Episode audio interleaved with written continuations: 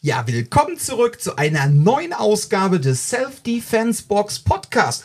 Heute wieder äh, leider nicht mit dem Jan. Äh, Jan hat sich dafür entschieden, Karneval zu feiern. Äh, in diesem Sinne Kölle Alarv.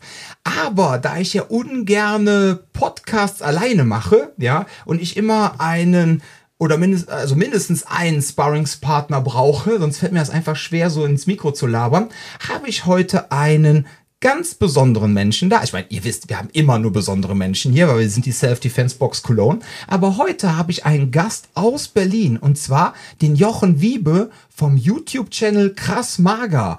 Hallo Jochen. Dominik, ich danke dir, dass ich hier bin. Ich bin total froh. Vielen Dank für die Einladung. Ja, sehr gerne. Das war ja auch schon längst überfällig. Amen. Ja, Amen. Da sagst du was. Wir kennen uns jetzt schon so lange mhm. und ich kenne auch schon so lange deinen äh, YouTube-Channel. Und ähm, ich finde ich finde das auch, aber da kommen wir gleich auch noch zu, ähm, ich finde das auch fantastisch, mit was für einer angenehmen, in meinen Augen egofreien Art du anderen Menschen versuchst zu erklären, wie Gewalt funktioniert. Und äh, deswegen mag ich deinen Channel sehr und supporte ihn auch sehr gerne bei uns in der Kraftmager Deutschland Gruppe. Und wir haben halt immer so ein bisschen flüchtig Kontakt gehabt. Und äh, allerdings in deinem Channel hast, bist du irgendwie noch nie so wirklich drauf eingegangen, ähm, wie du eigentlich zum Kraftmager gekommen bist. Vielleicht habe ich dieses Video auch verpasst, ja. Ähm, vielleicht können wir da heute in diesem Podcast einfach mal drüber reden. Ähm, was sind so deine Wege? Ähm, wie hast du mit Kampfsport, Kampfkunst angefangen? Gab es da überhaupt so etwas? Hast du direkt mit Reality-Based Self-Defense angefangen? Erzähl mal. Ja, erzähle ich super gerne. Ja, also ich, ich, bin mega froh hier zu sein und da hatte mein Kanal irgendwie 300 Abonnenten und da hast du, ähm, da hast du äh, kommentiert und wir kamen ins Gespräch und das war von Anfang an irgendwie äh, sowas wie eine, eine, gewisse Verbindung, die wir hatten. Ich glaube einfach, weil wir beide als Auftrag immer empfunden haben, Leuten, äh, die es nötig haben, beizubringen, wie man sich schützt. Und das war irgendwie so, wir haben so eine Linie gehabt, dass das ganz natürlich war und sich angefühlt hat und auch Zeit wurde, dass wir uns jetzt mal treffen. Deswegen bin ich auch gern hier in Köln und finde das richtig gut. Ich habe ähm, hab mit Jiu-Jitsu angefangen. Klassisches Goshin Jitsu, so dieses Jiu-Jitsu, genau. Jiu-Jitsu. Okay. Genau, also vor äh, Brasilien. Genau, wir müssen euch mal aufpassen, ihr Lieben da draußen, wenn nämlich heutzutage Menschen unter 30 Jiu-Jitsu hören, denken immer direkt an BJJ. Ja, ja, ja, ja, ja. Du hast mit Goshin Jitsu Nee, angefangen. absolut genau. Da gab es noch ja. keinen Royce Gracie, also den gab es da schon, aber den kannte ich nicht. Äh, Sportschule Rahn, das war so eine, eine Kader-Produktionsstätte äh, für ähm, Judo und Jiu-Jitsu-Leute in Berlin. Das war schon eine coole Sache, das habe ich vier, fünf Jahre lang gemacht. Ich kann gar nicht mehr so genau sagen. Ähm, ich glaube, es waren viereinhalb Jahre. Und dann hatte ich Lust auf andere Dinge, habe Leichtathletik und Sport gemacht und dann habe ich Bloodsports geguckt. Mhm. Und das war der Impuls, und ich gesagt, okay, ich muss jetzt wieder irgendwie sowas tun. Und habe dann angefangen mit Silat. Mhm. Also Pencak Silat, das ist indonesisches, na, früher haben wir gesagt indonesisches Kung Fu, aber ich weiß nicht, ob das wirklich hinhaut. Ich finde, von den Bewegungsmustern her hat es zum Teil mehr von Thai-Boxen, ist es aber nicht so hart in der Umsetzung. Ja, es gibt viel Freikampf und es gibt auch spannende Sachen dabei, aber auch die typischen kampfsportartigen Sachen mit Katas und ähm, naja, viel in die Luftboxen und treten. So, mir hat das gut gefallen. Es war auch ein geiler Trainer, Meister Octav. Das ist schon auch echt ein Name in der Szene äh, in Steglitz. Und dann habe ich andere Sachen gemacht, ne? Fitness und, und, und CrossFit. Aber als ich, ähm, und das war wieder so ein Impuls, ich habe, wie heißt das, 96 Stunden mit Liam Neeson geguckt ja. und dachte, nee, komm, jetzt brauchst du wieder irgendwas, wo du richtig Gas gibst. Und habe dann mit Kraft Maga angefangen. Da hat mir ein Freund gesagt, Mensch, ich glaube, Kraft Maga wäre das Richtige, probier das mal. Und nach der ersten Stunde habe ich gesehen, so, okay, das macht plötzlich irgendwie Sinn. Weil ich vorher ja schon äh, in den 90er Jahren auch Schwierigkeiten an manchen Stellen hatte, wenn wir ausgegangen sind, so, ne, so typische Jungsnummern. Und ich dann gedacht habe, naja, aber das, aber das Silat und das äh, Jiu-Jitsu hat mir dabei nicht geholfen und ich habe das irgendwie nicht verstanden, wie ich diese Transition hinbekommen soll. Und da war das Krav Maga wirklich eine schöne Offenbarung, weil ich gemerkt habe, okay, das ist so runter reduziert, das ist so klar und so eindeutig, was ich da machen muss. Und da war einfach die Liebe drin. Das habe ich, äh, ja, zwischen sind es zwölf Jahre, habe sehr intensiv gemacht und dann habe ich auch seit 2016 angefangen, äh, Trainings zu geben. Wo also erstmal zum Thema äh, Rahn. Also für die Leute ja. da draußen, die jetzt nicht wissen, Rahn Sportzentrum, das könnte ja jetzt auch äh, Schmitz oder Müller Sportzentrum heißen. Aber Erich Rahn, ja, ist eine ganz besondere Koryphäre, Koryphäe des äh, deutschen Jiu-Jitsu, weil er das im Grunde in den äh, 40er, 50er Jahren hier in Deutschland wirklich so, ich sag mal, etabliert mhm. hat. Das war wirklich so der, ja, derjenige, äh, der in Deutschland quasi Jiu-Jitsu ja, auf die Tapete gebracht hat. Mhm. Das ist echt schon was Bedeutendes, ja. Ähm, das möchte ich nur an dieser Stelle so als kleine Randnotiz äh, erwähnen. Ne? Also das ist äh, es ist schon was Besonderes. Und ähm, der hat dann damals auch die, ganzen Poli die ganze Polizei ausgebildet genau. und Jujutsu. so weiter. Ja. Jujutsu, genau, ja. Mhm. Das hatte nachher, äh, interessanterweise hatte es damals in den, ich glaube, 30er, 40er, 50er, hieß es tatsächlich Jiu-Jitsu, also J-I-U-Jutsu. Mhm. Und dann gab es dann nachher wieder irgendwelche Abspaltungen und keine Ahnung, irgendwann war es dann Jujutsu und dann gab es wieder irgendwelche Leute, die gesagt haben, ja, ich bin aber jetzt mit dem Regelwerk des Jujutsu nicht einverstanden. Dann haben sie dann ihr Jiu-Jitsu gemacht. Ne? Also das übliche typische Verbandsmeierei, aber der Erich Rahn, muss man echt hier an dieser Stelle erwähnen, ist so ein Urgestein oder eigentlich der Auslöser im Grunde auch dass so das Thema, dass die Menschen sich angefangen haben, so, ich sag mal, strukturiert mit dem Thema Selbstverteidigung so ein bisschen auseinanderzusetzen, mhm. ja, in einem Mainstream-Kontext. Ob jetzt diese Techniken damals, äh, ähm, alle oder auch alles up to date war und man wahrscheinlich auch vieles heutzutage möglicherweise gar nicht mehr gebrauchen kann, lassen wir mal dahingestellt. Aber er hat dazu beigetragen, so dieses, diese Begrifflichkeit, so Selbstverteidigung in Deutschland auch so ein bisschen zu etablieren. Ne? Muss man ihm, glaube ich, lassen. Ja, eigentlich jetzt interessant, ne? weil das Thema Selbstverteidigung wie so eine äh, so eine kleine Nebenrolle bei den Kampfkünsten und dem Kampfsport äh, immer hatte. Also beim Kampfsport im Grunde hattest du ja keine Selbstverteidigung, aber bei den Kampfkünsten war es so, dass man zwischendurch gesagt hat, okay, ja, das ist die Basis, so machen wir das. Aber heute machen wir noch ein bisschen für den Fall, dass euch mal was passiert. Und da haben wir, glaube ich, auch schon mal drüber gesprochen. Der packt euch am Handgelenk und dann drehst du den dreimal rum und dann hast du deinen Gegner kontrolliert. Und das war für die damaligen Verhältnisse, möchte ich sagen, oder eben, sagen wir mal, für dieses Kampfkunstfenster, ohne despektierlich sein zu wollen, es hat alles seine Berechtigung, ähm, das Statement bei echter Gewalt auf der Straße, also nicht sportiv motiviert, musste dann das machen. Und das hat immer so einen schalen Beigeschmack äh, gehabt. Und es war kein Wunder, dass ich nichts von alledem einsetzen konnte in den 90ern, in den wilden Zeiten, wo wir in Mitte Party gemacht haben. Ja. Ja, da gab es echt, das hatten wir in Köln auch, da gab es auch so verschiedene ähm, Richtungs, so, wie soll ich sagen, so Richtungen im Jiu-Jitsu oder Auslegungsarten. Da gab es zum Beispiel auch in Köln den Martin Stein, das ist so hier in äh, Nordrhein-Westfalen, vor allem in Köln so ein Urgestein des Jiu-Jitsu der hat sich schon so für das Thema Freikampf auch sehr stark mhm. eingesetzt. Und ähm, da wurde dann halt auch wirklich vieles unter Druck umgesetzt. Aber interessanterweise, was dann da gezeigt wurde, endet dann letztendlich wieder schwerpunktmäßig eher auf Boxen und Ringen. Mhm. Na, da wurden dann auch nicht irgendwelche Kipphandhebel-Techniken gezeigt, weil die dann auch gar nicht mehr umsetzbaren unter richtig Druck etc. Ne? Das, das, ist eine schöne Lehre, finde ich, aus der Sache. Denn auch beim Krav Maga ist man ja nicht frei davon, wenn man Technikdemonstrationen macht. Das muss man ja auch so lernen, weil es ja Quatsch ist, von Anfang an eine Technik zu erlernen und mit einem sich wehrenden Gegner. Aber wenn du so, so Abfolgen hast, die werden irgendwann mal, äh, die werden total verrückt. Ja, du beginnst dann irgendwo irgendwelche Hebel zu machen und Hebel lagen mir eh nie. Und ich habe immer nicht so richtig verstanden, naja, wenn du, wenn du jetzt irgendwie zulangst und dann packst du ihn oder er greift dich und du versuchst ihn zu befreien, das erste verstehe ich noch, aber die dritte Drehung, Taisabaki und dann nochmal den Ellenbogen hoch, ab einem bestimmten Punkt wurde es für mich immer irgendwie kompliziert und nicht mehr nachvollziehbar. Und immer, wenn wir unter Druck gearbeitet haben oder wie das, was du gerade beschreibst, hat sich auch gezeigt, dass das kaum anwendbar ist. Ja. Es wurde dann schon so fast zu einer Kriegskunst. ja, ja, ich glaube, das ist auch echt ein, eine krasse Verirrung, der Gedanke, dass Gewalt etwas Kunstvolles haben sollte. Ich glaube, damit ähm, schaffen wir den Spagat als zivilisierte Menschen mit dem Thema Gewalt umzugehen. Ja. Und dann hast du letztendlich ähm, vor zwölf Jahren angefangen mit Krav Maga. Was für ein Krav Maga war das? Also ich meine, vor hm. zwölf mhm. Jahren ich denke mal, da war ja so schwerpunktmäßig, da gab es ja so, ja, ich sag mal so schwerpunktmäßig mal Ohrkraftmager ja. und dann auf der anderen Seite halt IKMF, beziehungsweise, lass mich zurückrechnen, 2011 gab es auch schon die Abspaltung von der KMG. Das heißt, da gab es im Grunde diese Bereiche. So, im Grunde konntest du ja aussuchen, entweder machst du mal Ohrkraftmager oder IKMF-Kraftmager und oder einen der vielen Abspaltungen aus der IKMF, woraus ja dann auch ganz viele verschiedene deutsche Kraftmagerverbände entstanden sind. Was hast du genau gemacht? Das war Mauer. Ja. Äh, und ähm, das war ein, das war kein großer Verband, der war in Brandenburg und Berlin. Kraft Group, ja, Sven Seifert und André Richter, Die sind noch mit der äh, Protectives noch unterwegs, die machen auch viele Sicherheitssachen, aber, aber unterrichten auch sehr viel.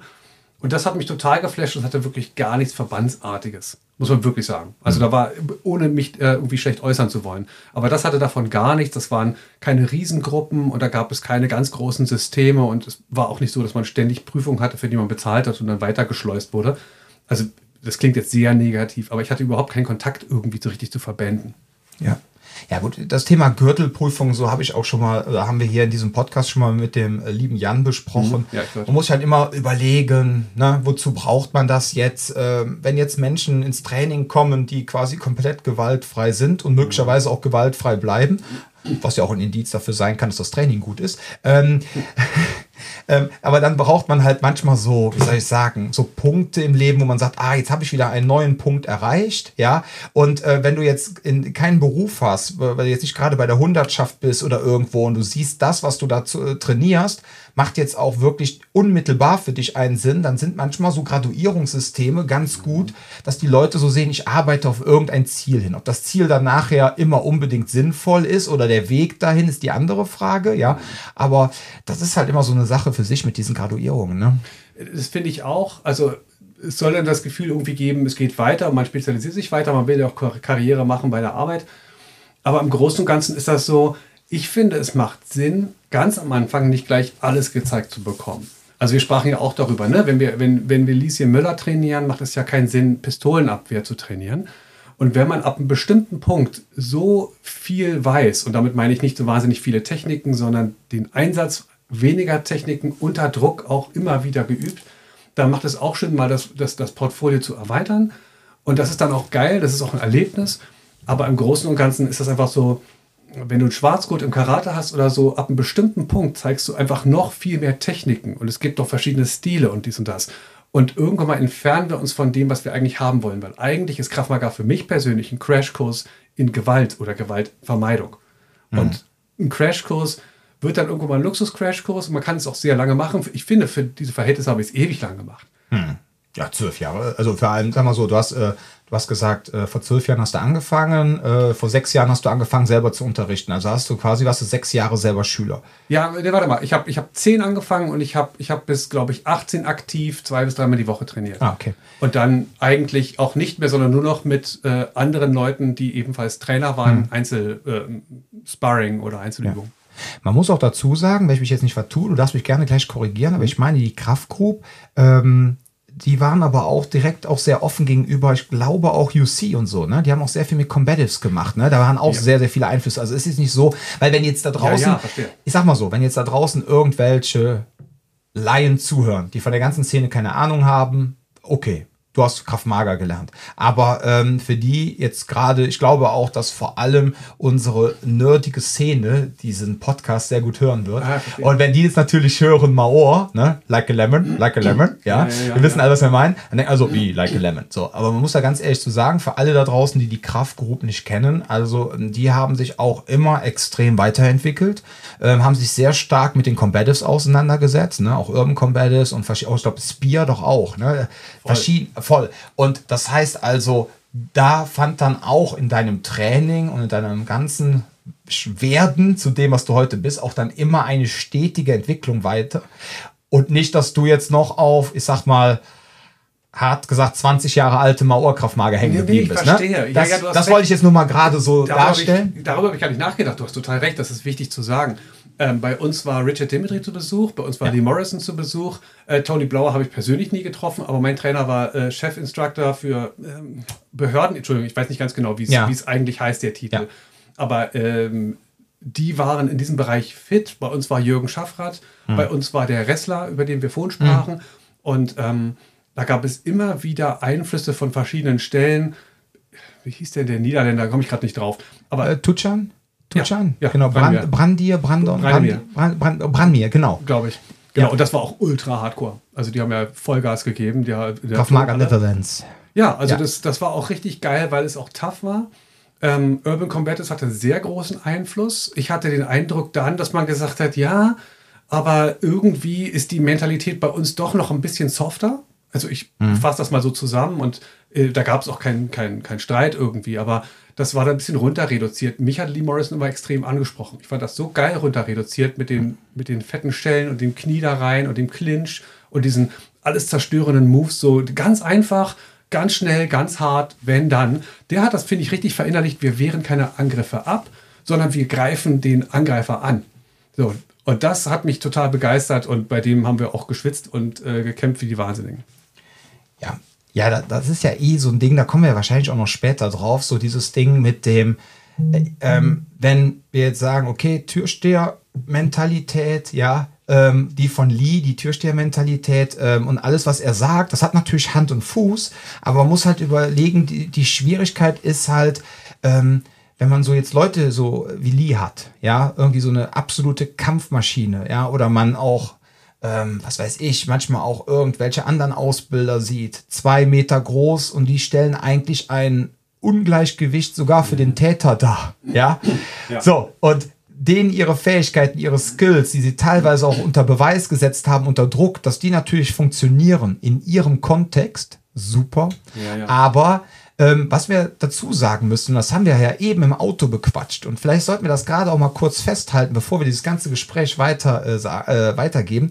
Unser persönliches Ziel, also von Jochen und von mir, und das ist ja, das hast du eben schon so ein bisschen angesprochen, unser gemeinsames Ziel ist es ja, Lösungen zu finden für Lieschen Müller und Max Mustermann. Ja, wenn sich mal bei uns ein Türsteher verirrt oder ein Polizist oder irgendjemand, der vielleicht auch äh, schon Gewalterfahrung hat, etc., dann ist das für uns schön, das ist für uns dann auch schmeichelhaft, dass das, was wir trainieren, anscheinend auch für Profis Sinn ergibt.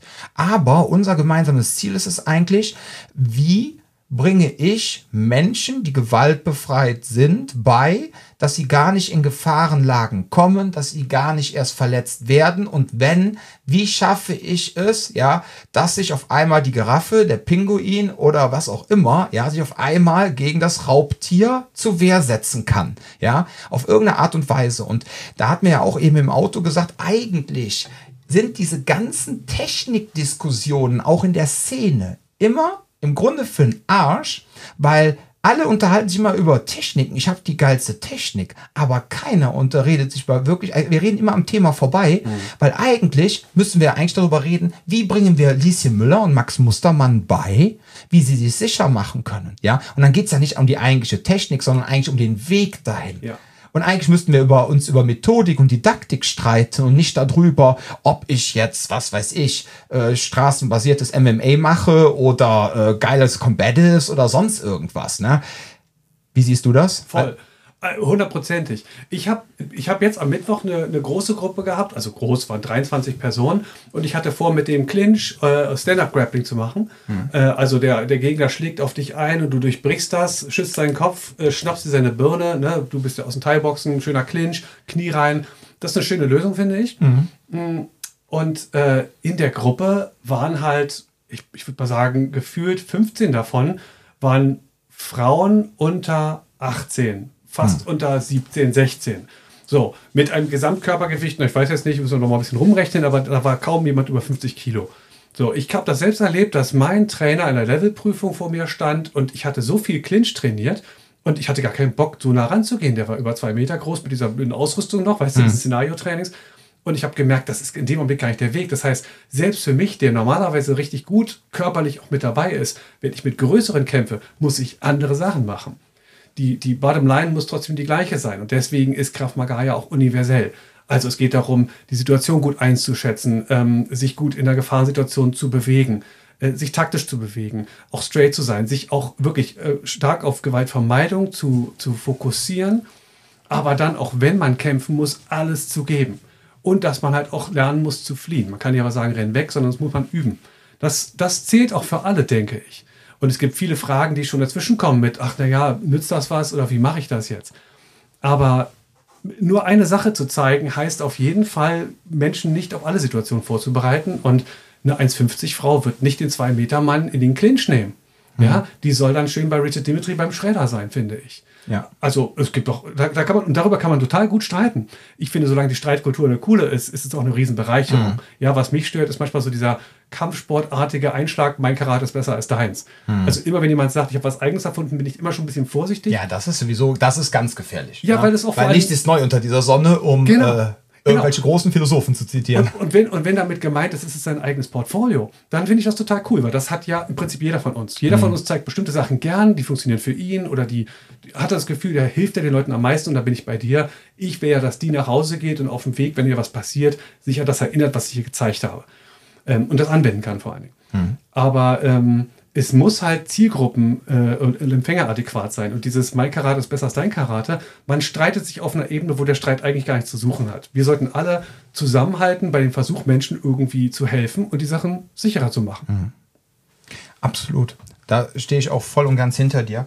Und aber ich denke mir, ja, das Gefährliche ist halt einfach immer, ähm, wenn dann halt Menschen anfangen, dogmatisch zu werden. Ja, ähm, ich habe da jetzt ein schönes Beispiel. Ähm, ich persönlich werde auch, ähm, weiß nicht, jetzt auch jetzt wahrscheinlich nach unserem Gespräch, also nächste Woche, wenn ich mal Zeit habe, rufe ich die Person auch einfach mal an, weil ich das mal wissen möchte.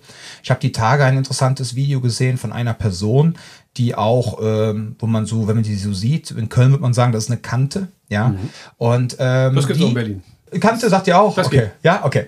Und das Schöne ist halt, ähm, also er äh, sagte etwas in seinem Video, das war, glaube ich, ein Mitschnitt aus einem Basisseminar. Und das fand ich wirklich sehr, sehr gut, was er sagte. Und zwar, ähm, wenn ihr jetzt zum Beispiel gegriffen werdet am T-Shirt oder was auch immer, die Person nicht direkt umzupumpen, ne? direkt harte ja. Rechts-Links-Kombination zu schlagen. Und äh, weil, wenn die Person jetzt umfällt und fällt, nur weil sie dir ins T-Shirt gegriffen hat, geht die K.O. und schlägt jetzt mit dem Hinterkopf irgendwo auf. Das rechtfertigt die ganze Sache nicht. Man sollte sich überlegen, dass man auch sanftere Methoden wählt, ja. Finde ich alles super.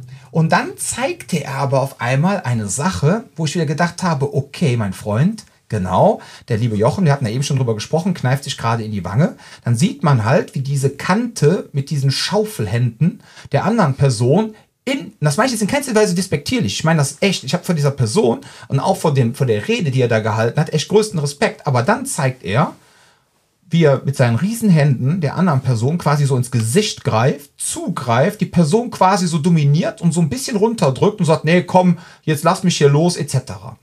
Und dann denke ich mir wieder so, okay, wem hat er das jetzt gerade gezeigt? Ist das jetzt ein Basic, Basic-Kurs gewesen, Ausbildung zum Türsteher?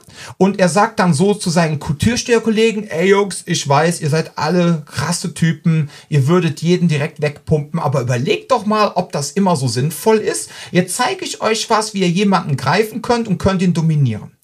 Wenn man jetzt aber diese Technik nimmt, ich nenne jetzt mal den Wangenzwicker, ja, und jetzt soll auf einmal Lieschen Müller oder Max Mustermann äh, einem 1,80 Meter Typen oben im Gesicht rumgreifen, äh, um ihn dann runterzudrücken und zu sagen, komm, jetzt lass mal los, weil innerlich denkt die Person dann, ja, ich soll ja nicht direkt zuschlagen, weil das ist dann zu gemein, also greife ich jetzt der Person ins Gesicht und, ne, da bekomme ich persönlich dann wieder so ein bisschen Bauchweh, weil ich dann einfach sage, ich finde den Ansatz zu sagen, nicht direkt zuzuschlagen, super, aber dieses Mittel, was jetzt gewählt worden ist, jetzt unbedingt jetzt wieder auf Lieschen Müller und Max Mustermann aufzustülpen, finde ich sehr schwierig. Ja, was ich mir dann wünschen würde, ist, halt auch noch mehr einen Kontext herzustellen und zu sagen, pass mal auf, ähm, wenn ihr jetzt Türsteher seid, seid auch zwei Meter groß, haut die Leute nicht zu Klump. Aber ich zeige jetzt die Sache mit diesem Wangenkneifer jetzt nicht Lieschen Müller oder Max Mustermann. Weil, sind wir mal ehrlich, wenn wir jetzt in einem Territorialdominanzverhalten sind, ja, ich laufe, bin jetzt in irgendeiner Kneipe, stoße jemanden an, der wird mir blöde, ja, greift mich jetzt mit beiden Händen am Oberteil, so, und jetzt kneife ich dem in die Wange und sage, nee, nee, lass das mal sein und drücke seinen Kopf runter. Ja, der wird vermutlich komplett ausrasten. Ja, so. Und ähm, deswegen finde ich es halt immer schwierig. Ähm, und da kannst du jetzt gleich auch gerne sagen, wie deine Meinung ist. Jetzt nicht nur unbedingt zu der Wangenkneifer-Geschichte, mhm. sondern allgemein diesen Kontext herzustellen zu den Gewaltarten und zu den tatsächlichen Problemen der Leute. Ja, ist ein schöner Punkt, eine schöne Beschreibung. Also im Grunde gibt es drei Sachen, die ich sagen möchte und ich denke, ich habe schon zwei vergessen, wenn ich das erste ausgeführt habe. Eine Sache will ich kurz anmerken, vielleicht mache ich mich damit unbeliebt.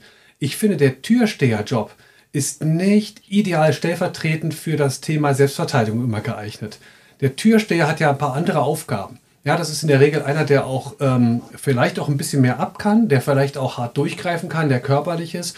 Und sein Auftrag ist es tatsächlich, den Laden zu schützen, indem er Leute selektiert und im Zweifelsfalle da auch äh, einen Riegel vormacht wenn ich, wenn ich jemandem sage, wie er an der Bushaltestelle sich verteidigen soll, dann macht, dann soll der andere Dinge tun als der Türsteher. Der Türsteher kann natürlich reingehen, die Tür zu machen. Ja, und ich, da zitiere ich mal Oliver Hoffmann. Äh, wenn du, wenn du Kraft Maga heißt, nicht automatisch deinen Gegner zu schlagen, das kann auch bedeuten, eine Tür zu schließen. Ja, in einer gefährlichen Situation das Richtige zu machen. Aber ich, ich bin ja nicht die Burg vor einem Laden.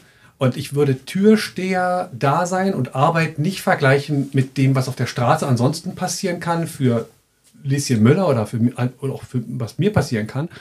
Und deswegen weiß ich aber nicht, ob das wirklich ideal sozusagen ist, als das sind Leute, die kennen wirklich Gewalt, wobei natürlich man auch viel lernen kann davon. Ne? Das ist auch nicht despektierlich gemeint.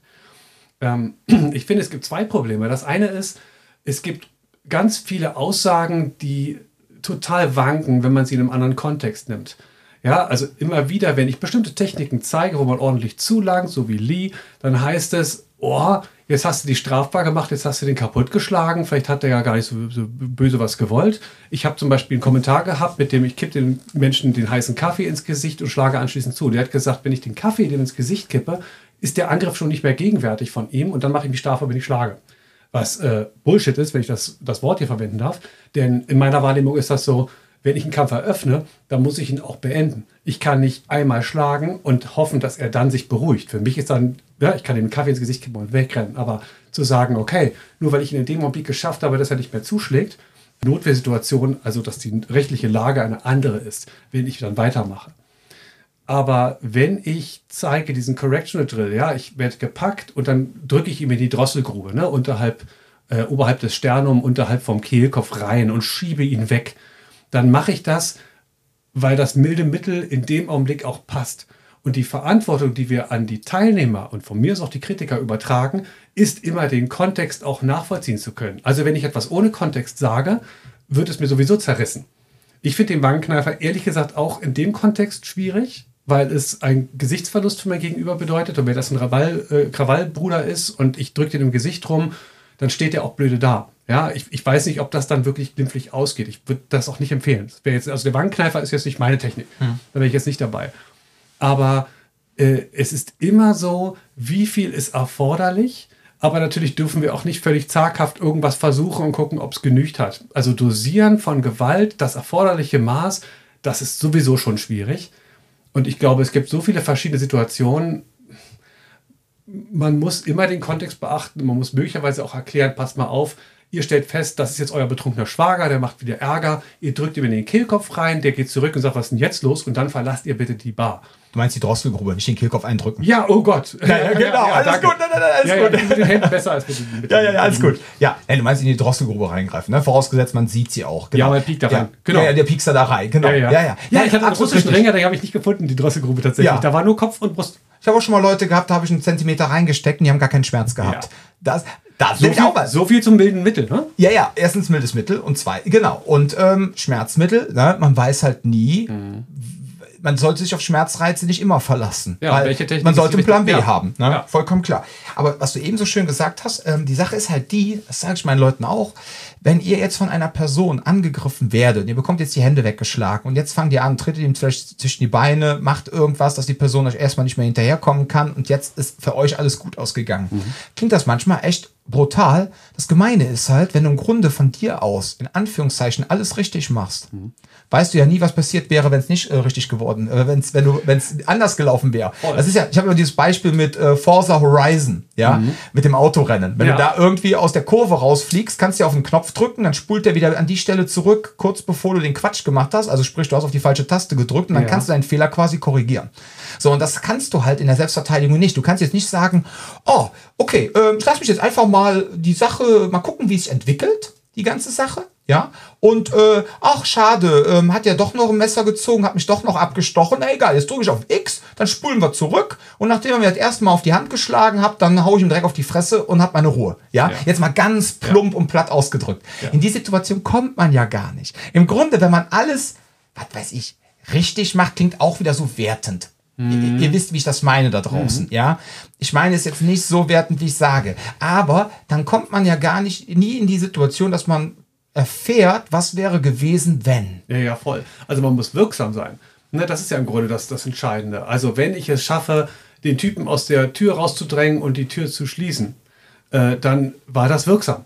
Und äh, wenn ich hinterher sage, boah, vielleicht war das too much, was ich gemacht habe, aber es hatte den entsprechenden Erfolg, dann ist immer die Frage natürlich, okay, welchen Preis hat man dafür gezahlt? Aber wir können ja nicht Millionen von Momente und Situationen überschauen und immer die richtige Empfehlung geben, sondern wir können lediglich die Menschen ausstatten mit verschiedenen Varianten. Und beim Krav Maga geht es nun mal um den Kampf und Leben und Tod. Also, wenn ich kämpfe, dann muss ich unfair sein und dann muss ich mein Gegenüber verletzen. Ja, das klingt abgefahren, aber analysiert mal, warum Gewalttäter erfolgreich in Gewalt sind. Da geht es eigentlich immer darum, dass sie so fokussiert sind darauf, den Gegner zu verletzen, dass, wenn ich mit einem Messer angegriffen werde, nicht nachdenke, nicht nachdenke darüber, äh, wie kann ich das Messer jetzt abwehren, wie kann ich das Messer ihm jetzt abnehmen und wie kann ich jetzt äh, äh die Situation besser klären, sondern ich muss den Hebel umschalten und den Gegenüber angreifen. Also Flucht wäre besser, ne? Ich sage nicht, ich greife. Wenn Flüchten nicht möglich Natürlich. ist, musst aber du irgendwas tun. Ich muss, den gegen, ich muss das Gegenüber verletzen. Ich muss den angreifen. Das ist Gewalt. Ne? Äh, äh, äh, Larkin sagt das ja ganz schön. Ähm, Gewalt ist nur in dem jeweiligen Kontext gut oder negativ von uns bewertet, aber in seiner Effektivität und in seiner Art und Weise ist es immer das Gleiche. Und wenn ein Gewalttäter bei mir zu Hause äh, plötzlich vor meiner Tür steht oder, oder in meinem Schlafzimmer drin ist, dann muss ich halt volle keine Gewalt ausüben. Und dann kann ich nicht sagen, ich bin jetzt der Großmeister im Krav Maga und jetzt werde ich mal das niedrigste niedrigste Mittel nutzen, was dazu führt, dass ich mich durchsetze. Mhm. So, so dosieren kann ich nicht, selbst wenn ich jetzt keinen Stress empfinden würde, wäre schwer. Ja, da hatte ich mit Jan auch mal das Thema, ähm, da ging es um Kontrollieren und Sichern, ne, was ja eigentlich gar kein ziviles Thema ist. Ja. Und dann hat man nämlich auch das Thema, ähm, was ist denn, wenn man jetzt, keine Ahnung, äh, man arbeitet in irgendeiner Einrichtung, hat dann auch noch so eine gewisse Garantenpflicht, also das heißt, man mhm. muss auch auf die Personen, mit denen man zusammenarbeitet, die man pflegt, die man, um die man sich kümmert, muss man eigentlich auch noch beschützen, manchmal auch mhm. vor sich selber. Garanten Fragestellung. Ja. Genau. Und dann dieser Punkt, wenn du dann irgendwie ähm, die Person aber sanft und sicher kontrollieren willst, musst du eigentlich als Pflegekraft, als Lehrer oder was auch immer eine derart große körperliche Dominanz haben und eine technische Überlegenheit, dass du das überhaupt auf eine sanfte Art und Weise unter ähm, abwickeln kannst. Ja, crazy. Ja, das ist der Was Punkt. für eine Anforderung, unglaublich. Weil du kriegst das gar nicht hin. Ja, ja. Weil wenn du jetzt, wenn du jetzt in der Situation nämlich die unterlegene Person bist und die mhm. Situation ist für dich jetzt asymmetrisch, aber mhm. aus deiner Sicht, dann kannst du gar nicht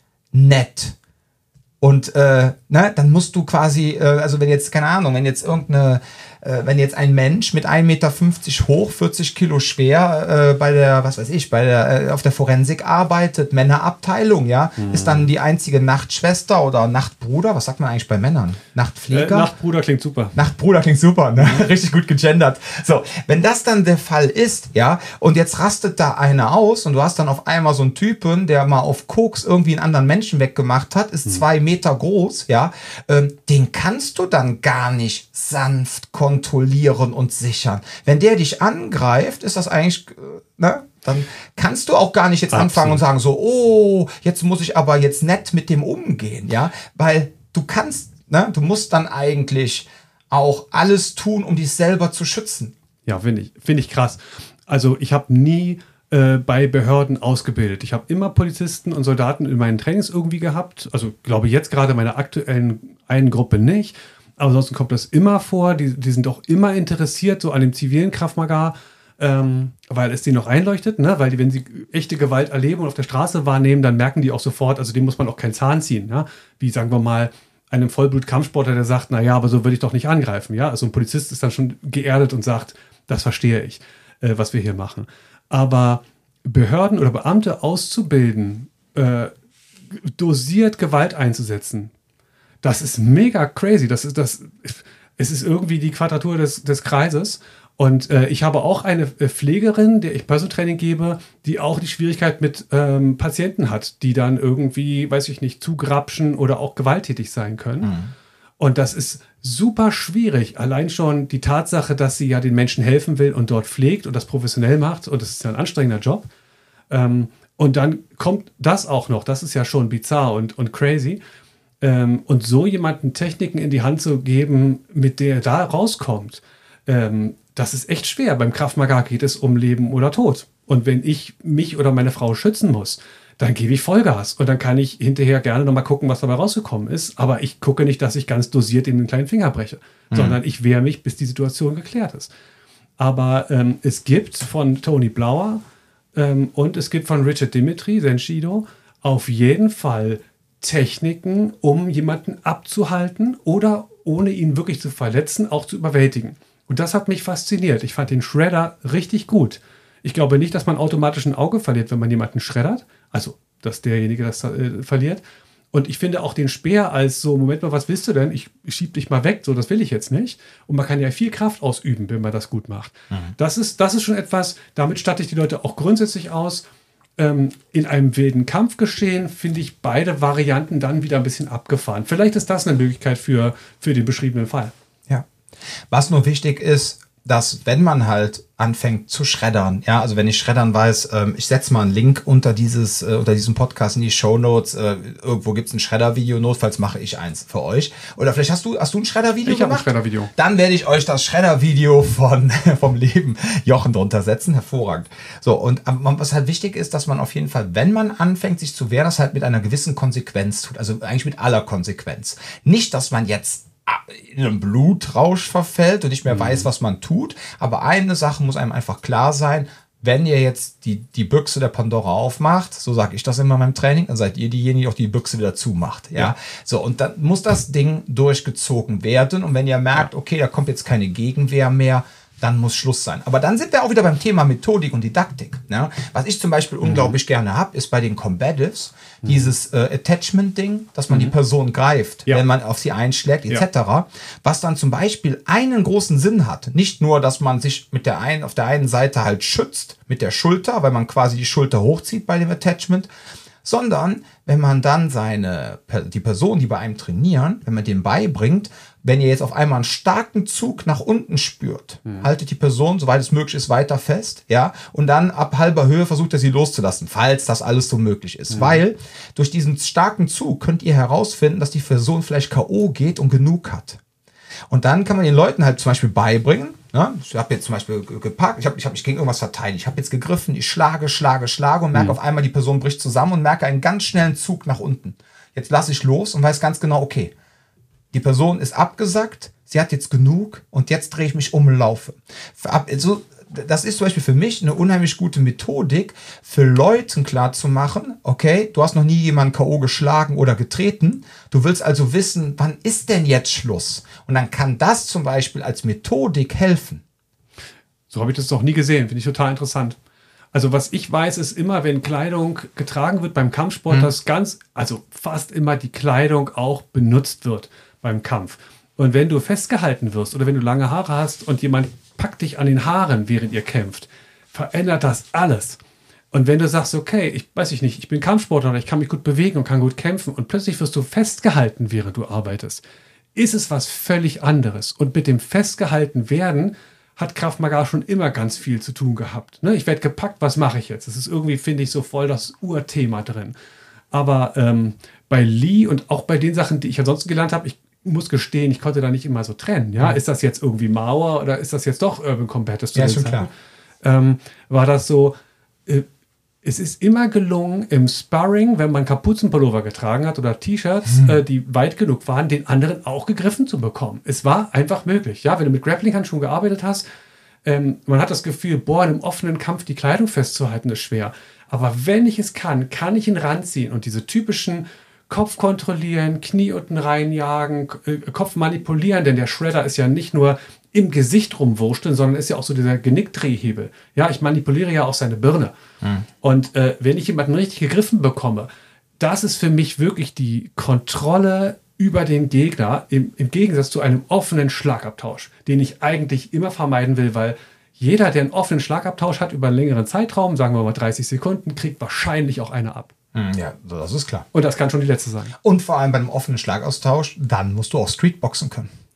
Weil dann musst du wirklich Streetboxing-Skills haben, wenn du dich auf einen offenen Schlagabtausch äh, einlässt. Ja. Ähm, der Punkt ist der, oftmals werden Distanzen überbrückt und es wird gerungen und gerangelt. Ja. Und dann, wie du schon sagst, Kleidung greifen ist ein Traum. Jemand, ja. der einen Hoodie anhat oder einen schönen langen Bart hat, ist so herrlich manipulierbar. Aber da ist wirklich was dran. Also äh, den Gegner zu kontrollieren und wirklich zu packen das verändert seinen Kampfstil. Also das im Grunde soll man ja so kämpfen, dass der andere seinen Stil gar nicht entfalten kann. Mhm. Und wenn zwei Menschen einander verletzen wollen, landen sie immer beieinander. Und nur dann, wenn sie beide quasi boxen, also so sportives Boxen, gehen sie auch wieder auseinander, weil sie wissen, es hört ja auf, wenn man beieinander ist. Aber jeder Kampf, der bis aufs Blut geht, also der, der auch unkontrolliert ist, da landen die Menschen ineinander. Also muss ich so auch trainieren. Und wenn ich versuche, das zu verhindern, scheitere ich, denn ich muss versuchen, den Gegner zu verletzen und nicht versuchen, mich zu befreien. Ja, das ist ja eben sozusagen dieses Umdenken, was man leisten muss. Das heißt, wenn, wenn der Typ nah ran will und mich verletzen will, dann gehe ich so in den Mann rein, dass er sich denkt, oh weia, ne? also dass du hinterher gar nicht mehr sagen kannst, wer ist hier Opfer und wer ist Täter. Es geht einfach darum, Gewalt auszuüben und dafür musst du ran. Ja. Ja, und da erleben wir oft, ich weiß nicht, wie es in Berlin ist, aber da erleben wir oft, dass Menschen zu uns ins Training kommen, die keine Gewalterfahrung haben, die dann auch wieder Gewalt nur aus dem Fernsehen kennen. Und da ist ja immer sehr abstrakt. Ne? Also die mhm. wenigsten Filme zeigen ja wirklich, wie Gewalt wirklich ist. Irgendwie sieht das entweder von einer Seite aus immer sehr dominant aus und oder es sieht sehr sauber aus, ästhetisch, teilweise sogar kunstvoll schön. Ja. So. Und ähm, Jetzt kommen die zu uns ins Training und auf einmal sagen wir zu denen, ja, du musst auch lernen, wie man clincht. Du musst mhm. mit diesem Druck klarkommen. Mhm. Weil dieses ganze klassische, das soll jetzt kein Gebäsche sein, sondern einfach nur eine objektive Darstellung von Tatsachen. dieses ganze klassische Körperumklammerung von vorne. Ja, jetzt kommt einer von vorne, von hinten, umschließt einen komplett mit den Händen, mhm. macht wahrscheinlich sogar schon einen Gable Grip, zieht ja, genau. komplett zu. Und aus dieser End Position, mhm. wo jeder Ringerkollege abends am Grill sagt, ja und, wie war der Flug ja. nach unten? Ja, weil Wieso? Ich mache doch Kraft Mager. Ich stecke ihm jetzt meinen Finger in seinen Po und dann lässt er den Griff wieder los. Mhm. Und jeder Ringer sagt, what the fuck?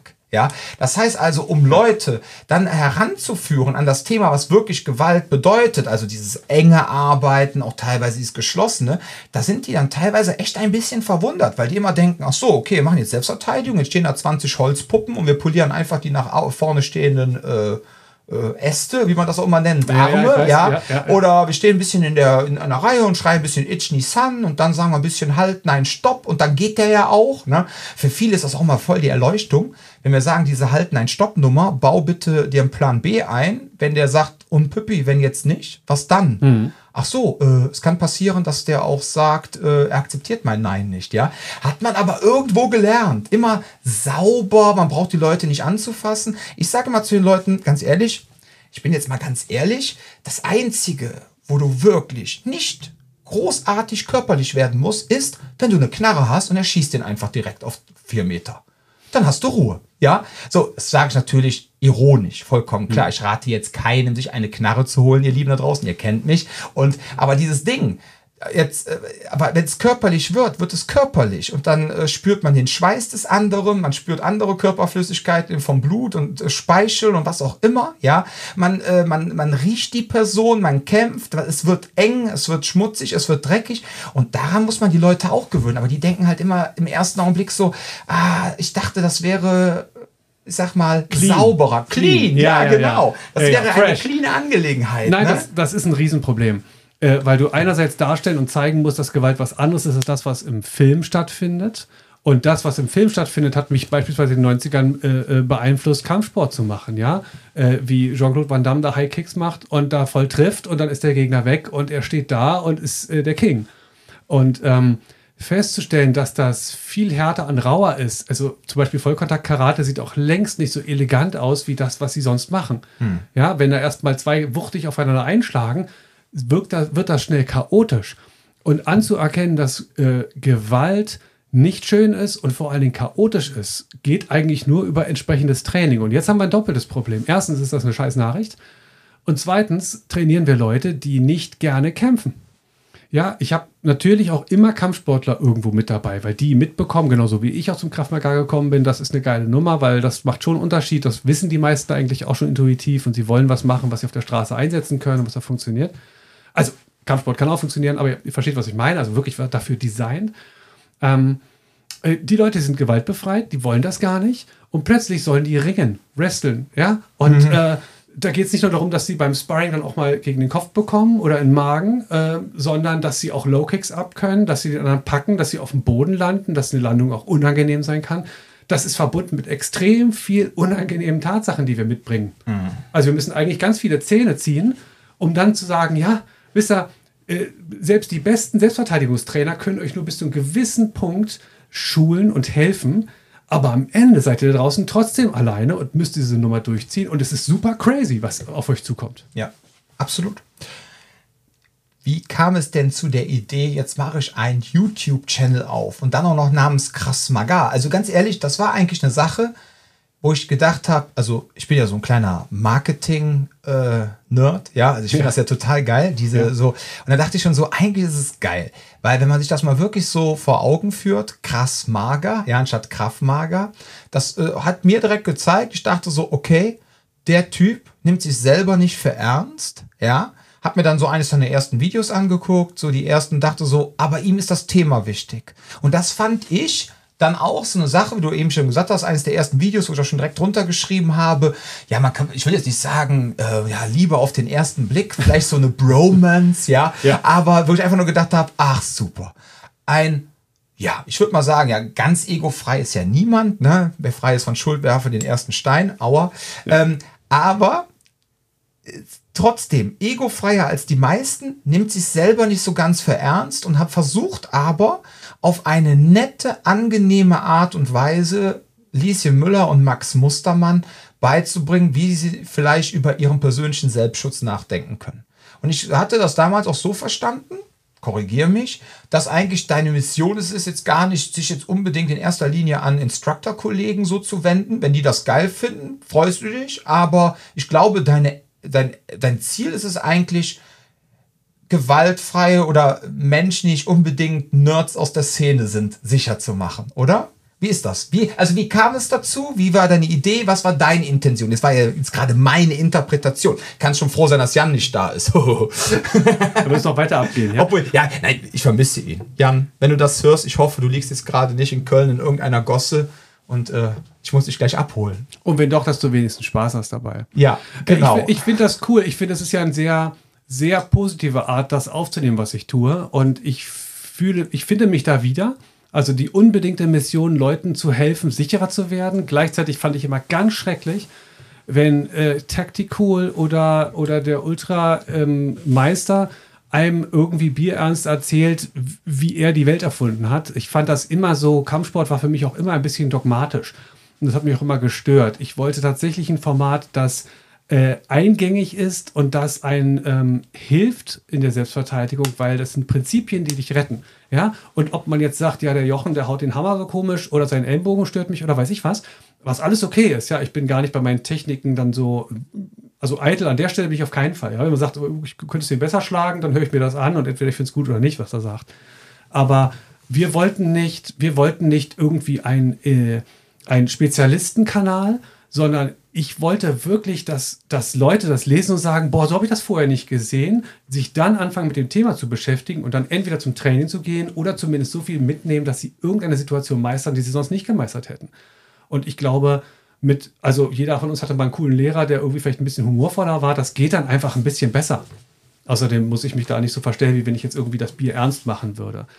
Ähm, aber tatsächlich war es so, ich habe ein Selbstverteidigungsbuch geschrieben zu Zeiten, wo ich Seminare gegeben habe. Das war am Anfang ein, ähm, ein Handout, das ich mitgegeben habe. Und dann habe ich immer mehr geschrieben und festgestellt, weißt du, also im Grunde könnte ich jetzt einfach noch mehr Kapitel machen, das ein bisschen klüger äh, unterteilen und das fertig eintüten. So, das Buch war fertig, lag zwei Jahre in der Schublade.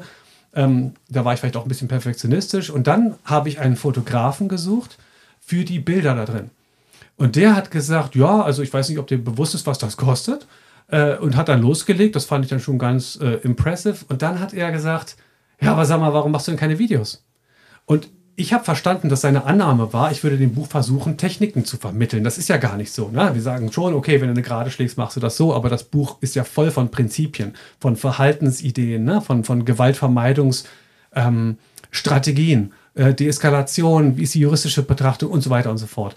Und trotzdem hat er total recht gehabt. So ein Format ist viel eingängiger und angenehmer. Außerdem ist das so, YouTube ist halt frei. Ja, also bis auf die äh, 2% äh, Premium-Gucker. Man kann sich das einfach angucken. Und es gibt Leute, die stolpern über den Kanal, habe ich das zumindest das Gefühl, ich lese das auch immer wieder mal, und die sagen, Mensch, ich habe mich gar nicht so beschäftigt mit dem Thema, was du sagst, macht für mich Sinn. Vielen Dank, da habe ich viel gelernt von. So, und das war einfach, äh, das sollte was Eingängiges, Leichtes sein und dass ich jetzt das Buch am Ende auch veröffentlicht habe, jetzt im, im, Ende November, war dann fast eher so ein bisschen Zufall. Äh, und, und der Kanal ist schön gewachsen. Ich habe mich sehr gefreut über den Zuspruch, den ich bekommen habe. Mhm. Ich glaube, du hast mittlerweile 14.000. Hast du die 14.000 geknackt? Genau, 14. Ja. 14.000 äh, Abonnenten. Finde ich cool. Danke. Nur noch 86.000 bis zu den 100. Dann kriegst du so einen Stern aus San Francisco geschickt. Äh, Krav Maga ist ein Nischenthema bei YouTube. Hm. Ja, es gibt Special Interest, der noch viel spezialisierter ist und für uns Leute, die, die viel Selbstverteidigungstraining machen oder das schon lange kennen, ist das ein, ein wesentliches Element. Aber ganz viele Menschen in meinem Umfeld haben gesagt, boah, darüber habe ich ja noch nie nachgedacht, über das, was du jetzt da gerade ausstrahlst. Und ähm, es gibt schon größere Kanäle, die vor allen Dingen davon auch leben, dass man, weiß ich nicht, dem, dem, dem, dem Darsteller einfach folgt bei seinem, was er so macht, ne? Also Reisen, seiner Meinung, seiner politischen Meinung, seine, seinen Gefühlen, seinen Ideen, vielleicht auch unterschiedlichen Kampfstilen und so. Und bei uns ist es ja wirklich ausschließlich Help-Content und Kraftmager ist einfach eine Nische.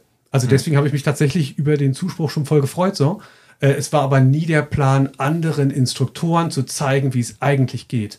Weil das ist, also, das ist das Letzte, was ich will. Ich höre manchmal tatsächlich haarsträubende Sachen, so aus manchen Läden. Ich weiß aber, dass es ganz viele gute Kraft-Magal-Trainer gibt und das ist, ähm, also, ich, ich kann mir auch vorstellen, dass Krass Magal als Titel auch ein bisschen polarisiert. Also, äh, ich denke, ich denke, für ähm, Israelis, äh, die unter unglaublichen Umständen zum Teil auch kämpfen müssen oder auch ein Leben führen, das davon geprägt ist, auch bedroht sich zu fühlen, ohne dass ich politisch jetzt da sein mhm. möchte ähm, das ist also quasi so etwas wie ähm, ein Lebensgefühl oder eine Lebenseinstellung. Und dann kommt einer wie ich und sagt, krass magar, so fresh. Äh, die Idee war schon, das ein bisschen humorvoll zu machen, aber ich kann mir vorstellen, dass sich ein paar ernsthafte äh, Gemüter und wichtige Vertreter von Kraft Magar vielleicht sogar verbrämt haben mit dem Titel. Kann ich dich beruhigen? Also ein wichtiger Vertreter, unser lieber Sharia Richmond, findet es total witzig. Ja, cool. Dem habe ich es erklärt, dem habe ich es erzählt und dann meint er so, oh, der Typ ist nett. Der macht einen, also macht einen sympathischen Eindruck. Er meint, ich kenne ihn nicht, ich verstehe seine Videos nicht, weil er redet ja Deutsch, aber er meint äh, dieses, weil ich ihm das mit dem krassen Magar erklärt habe. Ne? Ja, okay. ja, ja. Nee, ähm, äh, wie gesagt, 14.000 äh, ist viel. 1.000 Leute hören ja ungefähr bei diesem Podcast zu. Finde ich super. Ähm, also jetzt unter uns gesagt, äh, was man natürlich echt sagen muss, diese 14.000 ist echt eine Ansage. Und ich könnte mir auch vorstellen, dass du noch ein bisschen mehr knacken würdest. Klar, wenn du Englisch machen würdest, sähe es ganz anders aus, weil du dann einfach mal direkt komplett Nordamerika haben könntest und hast dann auf einmal sechsstellige. Aber ich glaube, für deutsche Verhältnisse ist das echt schon gut und ich glaube, da könnte auch, das, die 50 könntest du knacken. Weil wenn ich überlege, so vom Verhältnis her, es gibt andere YouTube-Channels, ja, ähm, die gibt es teilweise schon seit 13 Jahren, ja, und die düppeln da gerade mal bei 1500, 2000 Abonnenten rum und da kommen auch keine großen Wachstum, obwohl die permanent auch, was ist permanent, aber regelmäßig äh, Content produzieren und trotzdem düppeln die da auf ihre maximal 200.000 und du hast jetzt innerhalb von so kurzer Zeit, äh, da bist du jetzt auf 14.000 hochgegangen. Also ich glaube, so die 50 könntest du ohne Probleme knacken. Danke. Also Doch. eigentlich möchte ich auch noch mehr haben. Ja, nein, ich wünsche dir auch mehr. Aber ich wünsche dir 10 schon. Millionen. Ja, aber ja, von gut. mir aus 82 plus noch die Österreicher und die Schweizer, die Deutsch reden, ja. oh, ich krieg, ich krieg tatsächlich, ich mache Personal Trainings auch für Schweizer, für Leute, die aus Polen anreisen. Das ist schon spannend, weil die die sagen, die haben jetzt jemanden gefunden, der ihre Sprache spricht. Und ich glaube, das ist vielleicht auch etwas, ich weiß nicht, ob das eine, eine Message sein muss, das klingt dann so anmaßend. Aber wenn, aber wenn jetzt, weiß ich nicht, Technikdemonstrationen bierernst präsentiert werden, oder wenn ich sage, ich weiß ich nicht, ich trage eine Kommandojacke und eine Sturmhaube oder äh, zeige ausschließlich Pistolenabwehr und sage, weiß ich nicht, das habe ich alles im Krieg eingesetzt. Und dann auch diese ganzen Geschichten, was die Leute alles für Spezialeinheiten-Themen hinter sich haben. Ja. Ich denke, das Wichtige ist, wenn die Botschaft wichtig und gut ist, ähm, idealerweise klug, dann ist es auch einfach gut, wenn man da ein bisschen bescheiden bleibt und das einfach droppt Und ich denke, man sollte auch nicht so bierernst versuchen zu vermitteln, okay, heute geht es um Leben und Tod. Wenn du heute nach Hause gehst, wirst du zum abgefuckten Killer, wenn du meinen Kanal abonniert hast. Weil das, das wäre die Message. Ich glaube tatsächlich, das sind nicht so viele, äh, also es gibt viele Kraftmagar-Trainer, die mich auch anschreiben, die mich auch eingeladen haben, Seminare zu geben. Das fand ich echt cool, mich wirklich, mir wirklich geschmeichelt. Oder es war wie eine Auszeichnung, ja, fand ich toll. Aber ich glaube, es gibt einfach ganz viele Menschen, die einfach so dieses Selbstverteidigungsthema als solches dadurch auch entdeckt haben. Und das ist doch wenn ich sagen kann, das finde ich irgendwie was Schönes. Hm. Also quasi so, wie ich es empfunden habe, so ist es auch letztendlich gekommen, dass im Grunde durch deinen Kanal Lieschen Müller, Max Mustermann auch, also nicht nur Instruktoren, sondern auch normale Leute sich letztendlich einen Eingang, einen Zugang zu diesem Thema Kraftmager finden. Weil man muss ganz klar sagen, wie du gerade schon gesagt hast, diese ganze, ich bin ja immer ein bisschen äh, krasser in meiner Wortwahl, aber diese ganze Ego-Scheiße. Übrigens, du kannst ja alles sagen, der Podcast wird mit explizit eingestuft. ja, du kannst alles sagen. Oh, ähm, aber diese ganze Ego-Scheiße und dieses ganze, ich habe die und die Einheit trainiert und ich mm. bin der ganz harte Killer und so, ja.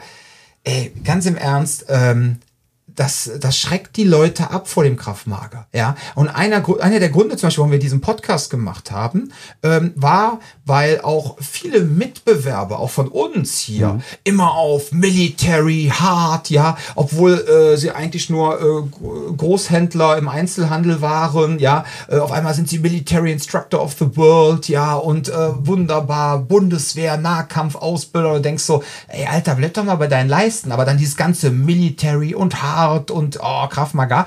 Und dann haben wir gedacht, weißt du was, wenn dieses Krav Maga so einen Ruf hat und auch auf YouTube so einen Ruf hat, ja, mhm. aber jetzt mal von dir abgesehen, alles andere ist halt immer in peinlichen Militärhosen und immer dieses pseudomilitärische, dann kriegen die Leute, weil die kriegen abends, muss man sich mal so vorstellen, ne? also ihr Lieben da draußen, ihr lieben Instruktor Sternchen innen, ihr pisst euch quasi selber ans Bein, je nachdem, was ihr für eine Zielgruppe anstrebt, ja, wenn ihr nach außen hin so auf krass und hart macht.